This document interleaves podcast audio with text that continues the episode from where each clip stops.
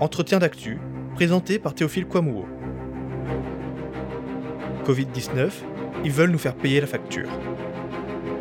Avec David Keila.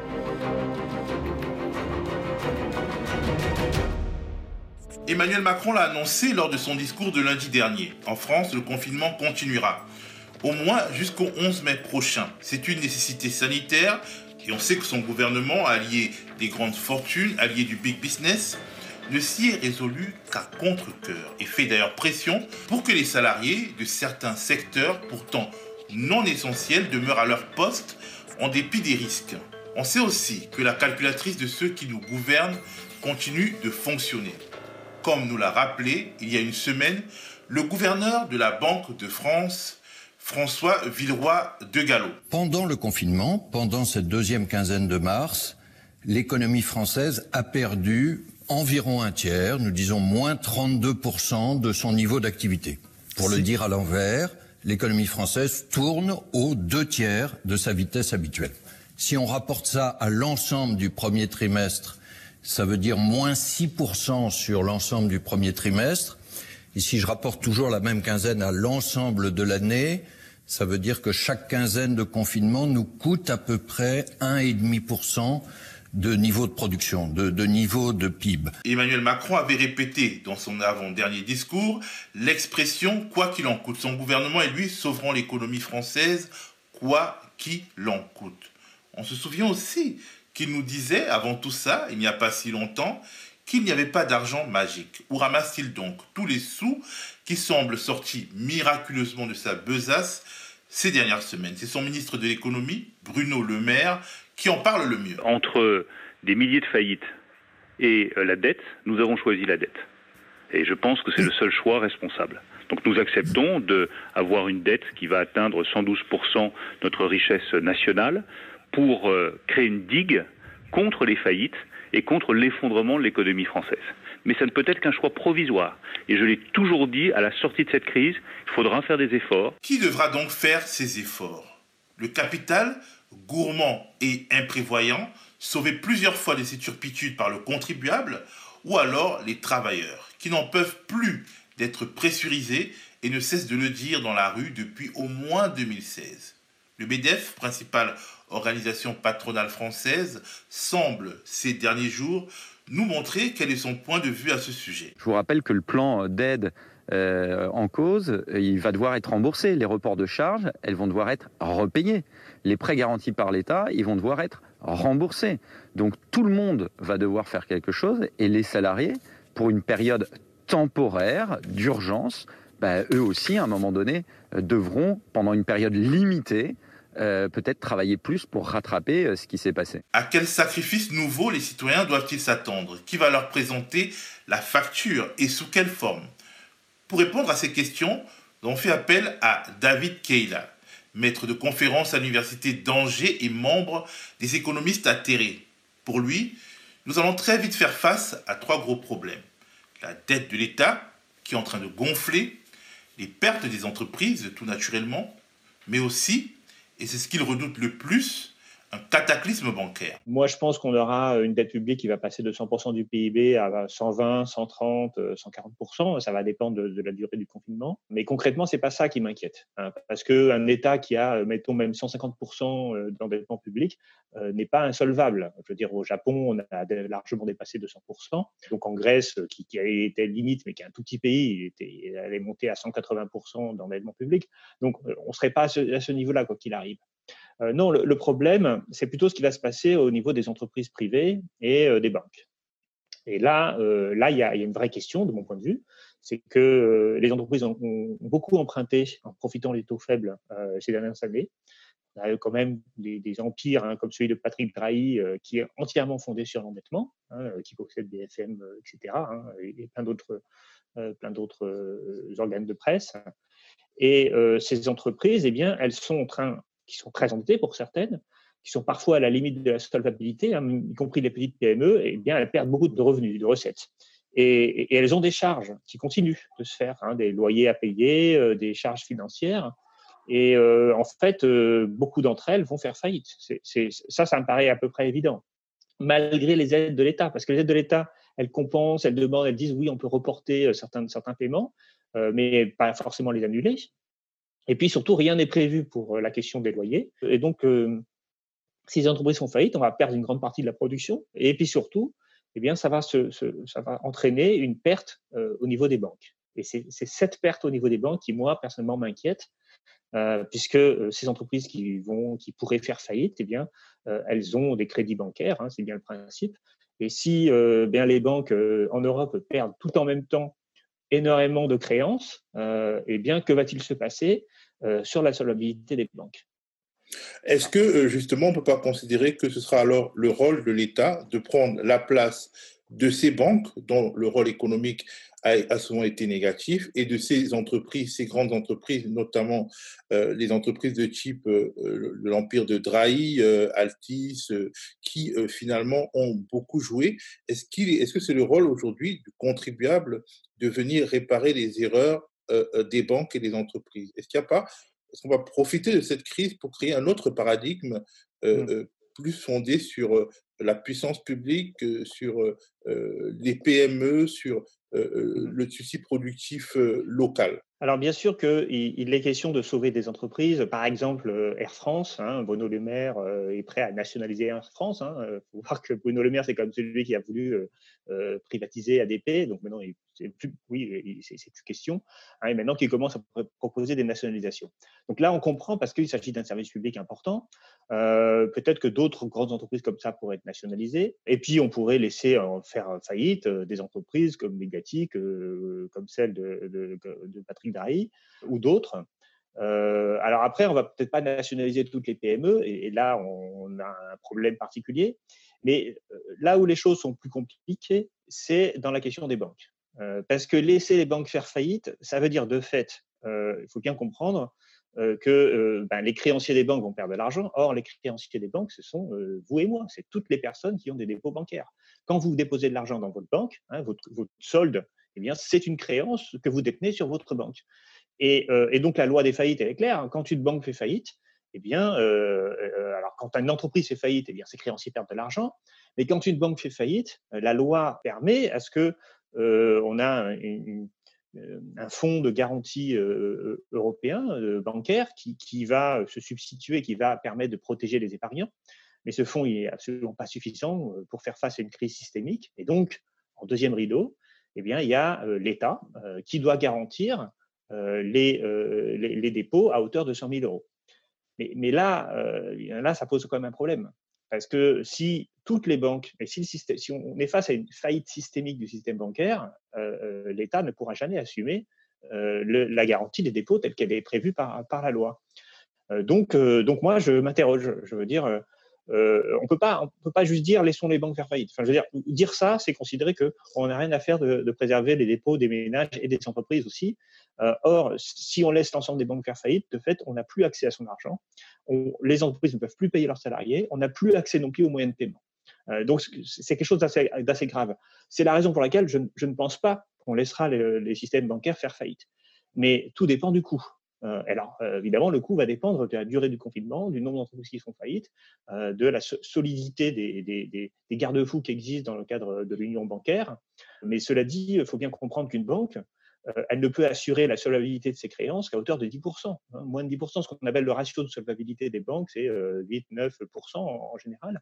ce qui veut dire que si une banque perd 10% Hein, c'est-à-dire que les créances qu'elle détient, bah, il y en a 10% qu'elle perd, eh bien, elle est en situation de zéro. Et puis, euh, si elle en perd plus, eh bien, elle est en faillite. Et, euh, et pas, pas, c'est pas une marge extrêmement importante. Je veux dire, dans, une crise telle qu'on la connaît aujourd'hui, euh, si de très nombreuses entreprises ne remboursent plus leurs créances, ce qui arrive de toute façon en temps normal, mais si là, bien, on, multiplie les non-remboursements à cause de la crise, alors là, on va, à mon avis, se retrouver face à un problème est-ce que ce n'est pas déjà inéluctable? Est-ce que ce n'est pas déjà acquis que de nombreuses banques vont fermer? Est-ce qu'il n'est pas temps aujourd'hui de voir comment protéger, euh, disons, le petit euh, euh, épargnant et comment finalement faire absorber le coût de ces faillites aux épargnants, entreprises et ménages qui en ont les moyens? Puisqu'on ne mmh. pourra pas sauver l'épargne de tous, est-ce que la question politique du choix mmh. de ceux qui pourront être sauvés ne se pose pas déjà Ah ben si. Alors, ah, ah, prenons les choses par ordre. D'abord, ce qui, est la priorité actuelle du gouvernement, enfin des gouvernements européens et puis euh, même aux États-Unis, c'est euh, de sauver ce qui peut être sauvé. C'est-à-dire euh, quand même d'essayer de sauver les entreprises, d'essayer de donner un peu d'argent aux ménages pour qu'ils puissent continuer de consommer un minimum. Bon, ça, c'est, on va dire, le, moment où nous sommes maintenant. Tout en se disant, bon, si la crise ne dure pas trop longtemps, eh bien, tout va peut-être pas faire faillite. Euh, le problème, c'est que plus la durée du confinement s'allonge, euh, moins ce scénario paraît probable. il faut, bien comprendre que, imaginons même que dans le meilleur des cas, début mai, on déconfine. Euh, ça ne sera pas un déconfinement total, on l'a déjà bien compris. Ça veut dire quoi? Ben, Ça veut dire que certains, par exemple dans les restaurants, hein, peut-être qu'ils réouvriront, mais ils réouvriront avec des distances comment dire, sanitaires entre les tables suffisantes euh, mais ça veut dire que le, restaurateur qui avait une salle de 50 tables, par exemple, bah, va se retrouver à avoir une salle de 20 tables. Euh, et, là, bah, ça veut dire qu'il a, il a toujours un loyer à payer, il a toujours des charges financières. Et donc, euh, si c'est ça pendant jusqu'à ce qu'on trouve le vaccin, c'est-à-dire pendant un an, il y a de fortes chances pour que beaucoup de restaurateurs fassent faillite. Bon, ça, c'est qu'un exemple. Hein, mais, mais est-ce que les Français ils continueront de voyager? Sans doute pas. Est-ce que les frontières resteront ouvertes? Là aussi, c'est pas clair. Euh, donc, on va avoir toutes les entreprises euh, qui, qui, les tour opérateurs, euh, le, tourisme, etc., qui va beaucoup souffrir. et ça, c'est encore que deux exemples. Mais si le commerce international ne marche plus, si, les gens consomment moins, on aura moins de production industrielle. Donc au final, même, si on déconfine maintenant, on aura une récession. on aura une récession, y compris en période hors confinement par rapport à une période normale. donc, dans toute récession, il y a des faillites. donc c'est vrai, euh, je, reprends le fil là, où tu l'as laissé, mais c'est vrai que euh, on va avoir à gérer euh, une économie avec des faillites importantes et donc à gérer des faillites bancaires. Et là, moi, je suis d'accord, c'est ça quelque part qu'il faut faire, c'est que tout cela nécessite une décision politique. Qui on sauve et qui on ne sauve pas. et, ça, pour, moi, c'est extrêmement important parce que l'économie, je veux dire, naturelle, c'est n'est pas un ordre naturel, l'économie. Le marché, c'est pas un truc naturel. C'est toujours géré par, par l'État et par globalement la collectivité des gens. Et donc, euh, et donc s'il faut faire disparaître de la dette, il faudra faire disparaître des créances et donc faire disparaître de l'épargne.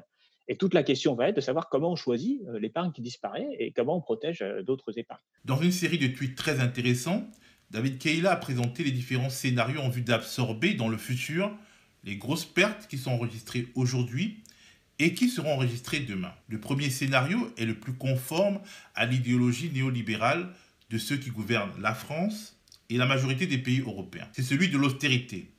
Pour mieux rembourser la dette, on tire vers le bas les salaires, les retraites, les prestations sociales, naturellement, et le rendement des produits d'épargne populaire, comme le livret A. Dans le même temps, on augmente les impôts, les impôts des classes moyennes, les impôts des classes populaires. Pour David Keila, ce schéma ne pourra pas fonctionner cette fois-ci, y compris lorsqu'on adopte le système de valeurs du néolibéralisme. On a vu ce qui s'est passé en Grèce. Euh, d'abord, il, y, a eu quand même des bouleversements politiques extrêmement importants en Grèce. Ça a complètement déstabilisé le pays. Hein, les politiques d'austérité très fortes ont été menées. Euh, mais en plus, ça n'a pas rendu le pays solvable. Et ça, euh, le FMI lui-même, hein, qui n'est pas un, organisme gauchiste, euh, l'a bien expliqué en disant le, multiplicateur keynésien, il, est supérieur à 1. Qu'est-ce que ça veut dire? Ça veut dire que quand on diminue hein, de, de, 2 points de PIB les, déficits, eh bien, on va diminuer la croissance de plus que 2 points. concrètement, ça veut dire que le pays hein, qui mène une cure d'austérité, au, lieu d'améliorer sa solvabilité, il l'a il, détruit. Euh, et ça, euh, je veux dire, aujourd'hui, tous les économistes en ont parfaitement conscience. Euh, deuxième, chose, c'est que une politique d'austérité ponctuelle menée par un pays isolé peut éventuellement être rattrapée par la croissance des autres pays. C'est-à-dire qu'on perd en, demande intérieure, mais on va trouver des débouchés à l'extérieur. C'est comme ça que la Suède, par exemple, a pu mener une politique d'austérité sans voir son économie totalement s'effondrer. Pareil dans les années 90, pareil pour le Canada. Mais là, euh, clairement, ce n'est pas du tout la situation. La situation, c'est que si on doit organiser une politique d'austérité, euh, elle va se faire partout dans tous les pays du monde de la même façon. Et, donc, il n'y aura pas de possibilité euh, de compenser la baisse de la demande intérieure par une demande extérieure. C'est la raison pour laquelle, enfin, je veux dire, ça serait juste suicidaire. Après, je suis d'accord, nos gouvernements peuvent être complètement idiots et ce ne serait pas la première fois qu'ils le seraient. mais bon, il y aura des élections aussi, sans doute, hein, en 2022. Euh, ça va être quand même assez difficile, de mon point de vue, à pratiquer une politique d'austérité et ça risque d'entraîner un chaos politique total. Parce que ça, ne marchera pas, en fait. C'est bien qu'il faut, qu'il faut comprendre. Ça ne marchera pas, y compris du point de vue des financiers. C'est-à-dire que euh, la solvabilité de la France va, va se dégrader. Face à l'impasse du catéchisme des économistes de type orthodoxe, certaines idées fleurissent. Parmi elles, un concept qui porte un nom intrigant, la monnaie hélicoptère. Il y a deux économistes, Jésabelle Coupé-Soubéran et Aurore Laluc, euh, qui ont écrit une tribune dans le Nouvel Observateur dans laquelle elles, prévoient euh, d'organiser un financement par la Banque centrale, la Banque centrale européenne, euh, d'abord des États, dans le cadre de, la crise actuelle, c'est-à-dire les États sont financés par la Banque centrale Hein, qui donne de l'argent, qui crée de la monnaie, et ensuite, eh bien, redistribue cet argent aux entreprises, aux ménages pendant la crise. Et puis, dans un deuxième temps, une fois le confinement terminé, eh bien, la Banque centrale financerait directement les ménages et les entreprises par création monétaire. Ça, c'est ça l'idée de la monnaie hélicoptère. Alors, euh, cette, idée, euh, moi, je la trouve euh, pas forcément très pertinente pour. alors, la, première partie, c'est-à-dire financement des États par la Banque centrale, je trouve que ça, c'est quelque chose d'intéressant. Mais la deuxième partie me semble plus, plus critiquable pour deux raisons. D'abord, parce que cet argent, si c'est la Banque centrale qui le donne, bah, il n'y aura pas de contrepartie, a priori. Hein, c'est l'argent hélicoptère, on donne de l'argent. Qu'est-ce que les entreprises vont faire avec ça? Qu'est-ce que les ménages vont faire avec, ça? Bah, C'est pas clair. et par ailleurs, donner à tout le monde la même chose, c'est pas quelque chose qui, pour moi, me semble juste. Et puis, ça repose quand même sur l'idée que les mécanismes marchands fonctionnent bien. Or, ce qui, ce qui risque de se passer au moment de la sortie de crise, c'est que des entreprises auront fait faillite. Euh, leur donner de l'argent ne changera pas grand-chose à cela, euh, puisqu'elles auront euh, peut-être parfois déjà fait faillite ou qu'elles seront dans une situation extrêmement difficile, surtout si on donne à tout le monde la même chose. Et, donc, si on, donne si on donne aussi de l'argent aux ménages, les ménages, ben, ils, vont, ils vont chercher à dépenser cet argent, mais en face, en face ils auront des entreprises qui ne pourront pas produire ce, qu'ils souhaitent. Donc, il y a un, peu un jeu de dupes. donner de l'argent, ce c'est pas la même chose que de créer de la richesse. L'argent n'existe que si en face, il y a une richesse à acheter. Donc, il me semble pas forcément pertinent de, de réaliser ça, D'autant plus que c'est fait par la Banque centrale, c'est-à-dire par une autorité euh, qui, indépendante, qui n'est pas démocratique. Moi, je préférerais beaucoup plus euh, que la Banque centrale finance les États et que ces États, via leur Parlement, parce qu'il y a forcément nécessité d'avoir une démocratie, décident qui doit avoir quoi selon des critères qui sont des critères décidés politiquement. Lorsqu'on donne à la Banque centrale un pouvoir de donner de l'argent aux gens directement sans passer par les États, moi, ça me pose un, problème. Voilà, je veux dire un problème démocratique. Et puis aussi la question, euh, la question euh, écologique, c'est-à-dire que si la Banque centrale donne de l'argent aux entreprises et aux ménages, elle euh, encourage une consommation qui peut être une mmh. consommation destructrice pour l'environnement. Il n'est pas possible de flécher cette consommation. Et aussi la question du commerce international. Elle peut, les, ménages peuvent aussi choisir d'acheter des produits low cost venus mmh. d'Asie plutôt que de de, redonner vie au tissu industriel, au, tissu entrepreneurial de leur pays ou de l'Europe. Et de la même façon, les entreprises peuvent utiliser cet argent pour euh, euh, financer des investissements, des délocalisations. Hein. donc, euh, il y a, l'idée de, donner de l'argent à tout le monde, l'idée d'une confiance implicite à accorder au marché. Hein. C'est-à-dire que on pense que les gens, avec cet argent, bah, ils vont faire des choses qui, seront utiles, mais ce n'est pas forcément le cas. C'est la raison pour laquelle j'insiste sur l'importance de, que l'État soit au cœur euh, de la gestion de crise maintenant et puis aussi de la reconstruction euh, du monde d'après. Euh, parce que l'État, c'est pour l'instant la seule, la seule entité démocratique qui existe. Selon David Keila, la solution la plus efficace pourrait être l'annulation pure et simple de la dette des États membres de l'Union européenne, ce qui leur redonnerait une marge de manœuvre, la marge de manœuvre nécessaire pour engager, sous le contrôle des citoyens, la bataille contre la pandémie, la relance économique et la transition écologique. C'est en gros la proposition de Jean-Luc Mélenchon, le leader de la France insoumise. L'idée de Jean-Luc Mélenchon, euh, c'est euh, effectivement euh, non pas simplement de financer l'État par la Banque centrale, c'est-à-dire que la Banque centrale prête de l'argent à l'État, c'est en fait au même temps d'annuler la dette de l'État vis-à-vis de la Banque centrale. Alors, c'est simple, c'est-à-dire que émet, la Banque centrale émet un, comment dire, achète des titres publics mais à des taux d'intérêt négatifs et, qui soient perpétuels. Et donc, dans, cette configuration, les titres vont s'éteindre d'eux-mêmes, en fait. C'est-à-dire que l'État n'aura jamais besoin de rembourser euh, les, euh, la Banque centrale. Donc, ça va. Euh, en fait, c'est un peu une forme de création monétaire pour les États, mais techniquement, ça ne se présente pas comme ça, et c'est ça que je trouve intéressant dans, l'idée de, de Jean-Luc Mélenchon. Alors le problème, évidemment, c'est que cela est rigoureusement interdit par un traité européen. C'est-à-dire que concrètement, euh, les, banques centrales n'ont pas le droit de financer directement les États. Et euh, ce problème procédural, à la limite, pourrait être euh, comment dire, détourné, hein, puisque la Banque centrale a déjà un peu en, partie réinterprété les règles de fonctionnement. Le problème, c'est que pour, que la Banque centrale puisse faire des choses comme ça aussi hétérodoxes, bah, il faudrait quand même un minimum l'accord de tous les pays membres de la zone euro de l'Allemagne, euh, des Pays-Bas, etc. Euh, or, ces pays, ils n'ont pas du tout les mêmes intérêts que les pays euh, débiteurs, hein, puisque ce sont en fait des pays créanciers. Et donc, ça me paraît difficile de, d'envisager ce genre de politique qui vise à effacer les dettes des États, alors même que des pays sont structurellement créanciers, comme l'Allemagne ou l'Autriche ou les Pays-Bas, et donc, ils auraient beaucoup à perdre si on commençait à dire, ben voilà, en fait, finalement, les dettes, on peut, euh, on peut ne pas les rembourser. Euh, pour eux, c'est absolument essentiel. Hein, euh, L'Allemagne, c'est une, énorme économie. 8% de son PIB, l'équivalent de 8% du PIB allemand, c'est énorme, chaque année, va se placer à l'étranger. Hein. Donc, c'est un pays qui dégage, qui possède des créances sur de très nombreux pays, en particulier sur l'Europe du Sud.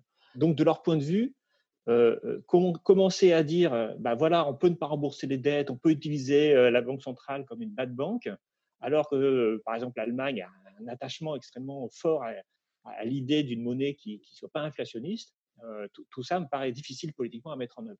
À mon avis, c'est la meilleure solution. Hein. Je veux dire, on est dans une situation de crise, il faut trouver des solutions un peu nouvelles. Euh, mais, euh, mais on n'est pas souverain sur l'euro. Je veux dire que ce n'est pas la France qui décide, ni l'Italie.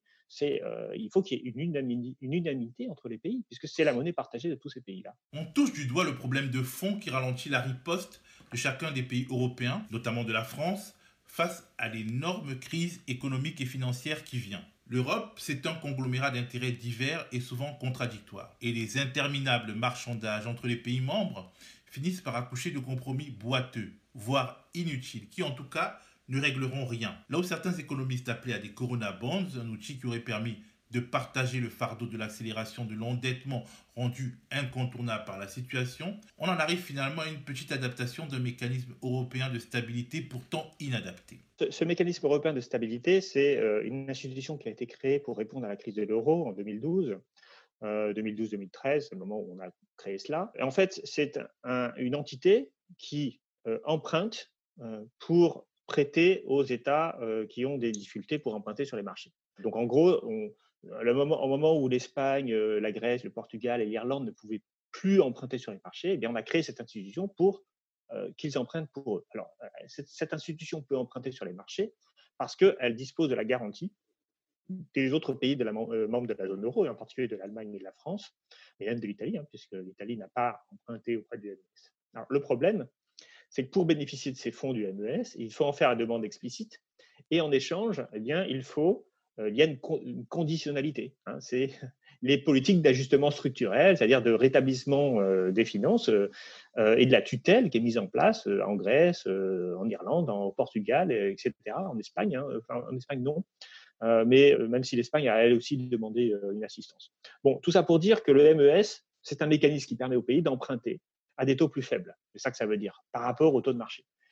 Mais en échange, eh bien, euh, ils doivent euh, être mis sous tutelle. Ils doivent accepter la tutelle des créanciers. Donc en fait, euh, le coronavirus deviendrait une sorte d'opportunité colonialiste pour les pays les plus mmh. riches d'Europe, au détriment des pays les, plus pauvres.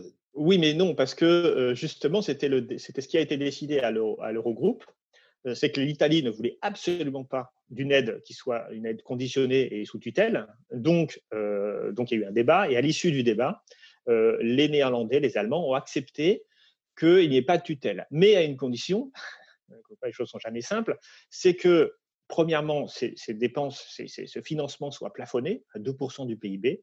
Pour l'Italie, ça veut dire qu'elle peut tirer, on va dire, 36 milliards d'euros sur le MES. Donc, ce n'est pas énorme en réalité. Hein. les plans qu'on a sont bien plus que ça.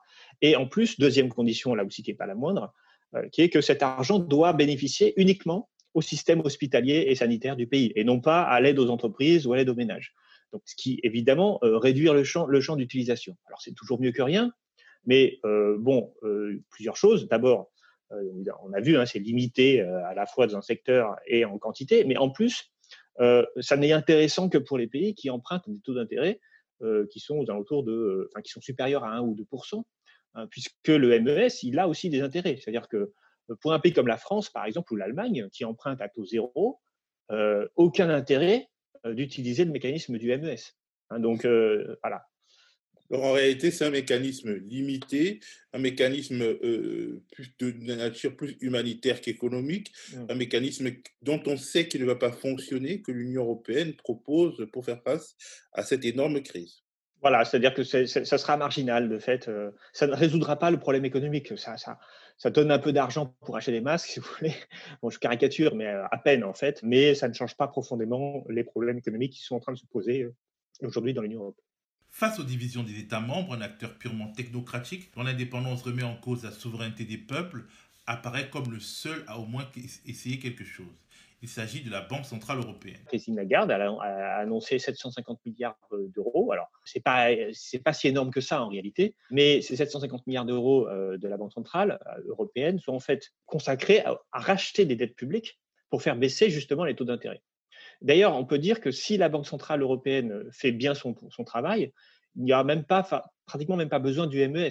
Parce que l'objectif de la Banque centrale, c'est à force de racheter des obligations, des titres publics, eh bien, elle va euh, euh, faire baisser suffisamment les taux pour que l'Italie, euh, l'Espagne et d'autres pays très durement touchés aujourd'hui puissent emprunter comme, elle le souhaite. La deuxième chose qu'a fait la Banque centrale européenne, et là aussi elle le fait et elle peut le faire parce qu'elle est totalement indépendante et qu'elle n'est pas soumise aux désirata des Allemands, des, des Néerlandais ou autres, elle fait un peu ce qu'elle veut, c'est euh, d'autoriser les banques à mettre euh, ce qu'on appelle un collatéral, c'est-à-dire lorsqu'elles demandent un financement de la Banque centrale, et eh bien normalement elles doivent mettre en gage euh, des titres extrêmement sécurisés, c'est-à-dire en général des dettes, par exemple la dette publique allemande. Mais ça, c'est très contraignant à un moment d'insécurité où beaucoup de titres sont plus sécurisés. Donc là, la Banque Centrale Européenne a dit, bah, de toute façon, maintenant, vous pouvez me donner n'importe quoi, j'accepte tout en collatéral.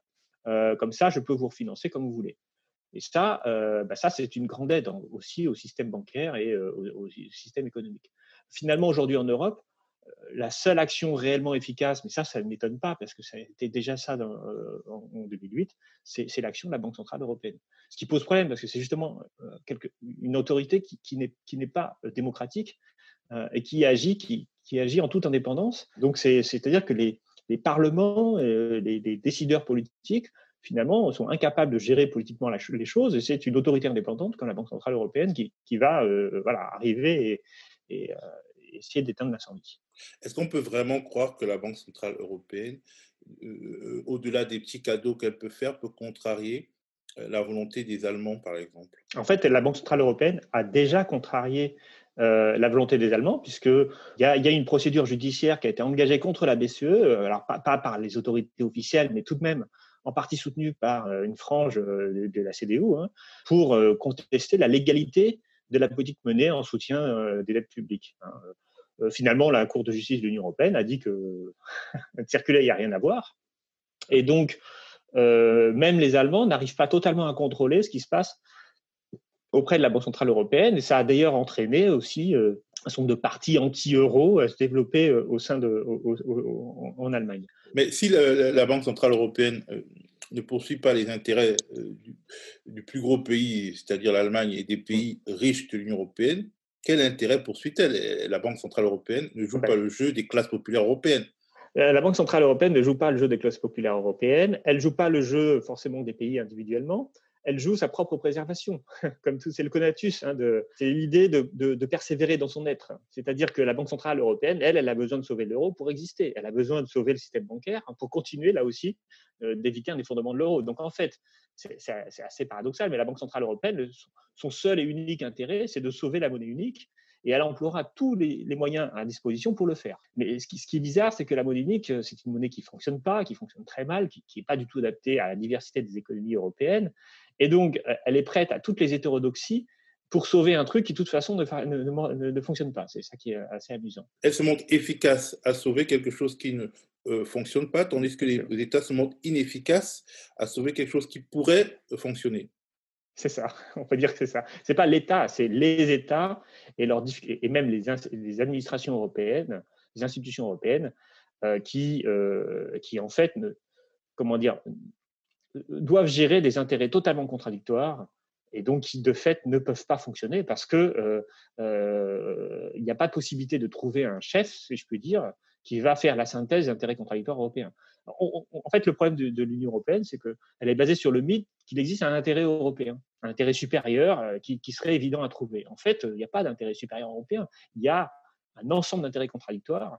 Et donc, quand on met autour d'une table des gens qui ont des intérêts contradictoires, on leur dit voilà, trouvez l'intérêt européen, en fait, rien ne sort. Rien ne sort et on n'est pas sorti de l'auberge. Et du coup, on se demande s'il existe des sorties de crise nationales que la France, par exemple, pourrait adopter sans l'aide des autres, alors même qu'elle n'a plus de souveraineté monétaire. Évoquons avec David Keila une possibilité a priori choquante, à première vue choquante, mais qui peut s'avérer la seule si la situation se dégrade fortement, rapidement sur les fronts économiques et financiers. La taxation forte mais ponctuelle de l'épargne des ménages et des entreprises. La taxation de l'épargne, c'est une possibilité. Alors, je ne veux pas non plus faire peur aux, gens. Hein. Euh, c'est une solution euh, qui peut être mise en œuvre au moment où le système bancaire est en quasi faillite et où il faut trouver euh, une manière d'éviter les pertes totales de l'épargne des gens. Et donc, euh, certains euh, économistes ou le FMI a dit, ben voilà, on va on peut taxer l'épargne des ménages. Alors, l'intérêt de cette taxation, pour, encore une fois, hein, dans, un, dans, un, moment de crise importante, c'est que euh, ça, ça, ça, permettrait d'organiser, on va dire, un peu mieux la répartition des pertes. C'est-à-dire que, par exemple, si vous avez un taux d'inflation, une inflation de 20%, bah, de fait, en un an, de fait, c'est comme si vous, vous étiez taxé de 20% de votre épargne. Mais l'inflation, elle touche tout le monde sans distinction. Alors que la taxation de l'épargne, eh bien, elle, elle, euh, elle peut être organisée, c'est-à-dire on peut exonérer certains comptes, on peut taxer davantage. Alors bien sûr, on va dire oui, mais euh, comment les riches, euh, enfin les riches, ils seront jamais taxés puisque eux, ce qui n'est pas faux, ils ont des, une épargne en actifs financiers ou en actifs immobiliers, par exemple, et là, c'est pas taxé. alors que je pense que là, il y a, y a un rétablissement de l'ISF qui est absolument nécessaire et éventuellement même un ISF ponctuel hein, pour pouvoir taxer cette épargne euh, qui n'est pas en épargne normale, hein, qui, est, qui, est, en actif financier. Et puis l'autre idée, c'est ah mais ils ne seront pas taxés parce qu'ils pourront euh, mettre leur argent euh, dans les paradis fiscaux avant même qu'on les taxe. Alors ça, ça c'est faux. Je veux dire, c'est faux pour un gouvernement qui, qui se veut responsable, puisqu'il est tout à fait possible et même assez facile d'empêcher les mouvements de capitaux au moment où on met en œuvre une taxe. C'est-à-dire que si on veut taxer vraiment l'épargne des riches, c'est tout à fait possible encore, évidemment, faut-il se donner les moyens d'interdire des mouvements de capitaux au moment où on veut mettre euh, cette, axe en place. Le hic, c'est tout de même que cette idée peut être transformée en moyen de spoliation des classes moyennes, y compris des classes très très moyennes, peu à peu paupérisées. On a vu que ces dernières décennies, dans de nombreux pays, le taux d'imposition de ces catégories socio-professionnelles n'a pas cessé d'augmenter, tandis que dans le même temps, celui des riches n'a pas cessé de baisser. Une taxe spéciale de l'épargne pour sauver le système financier pourrait tout à fait emprunter les mêmes biais afin de protéger au maximum la classe possédante. Avant, pendant et après la crise du coronavirus, la guerre des classes demeure une réalité centrale.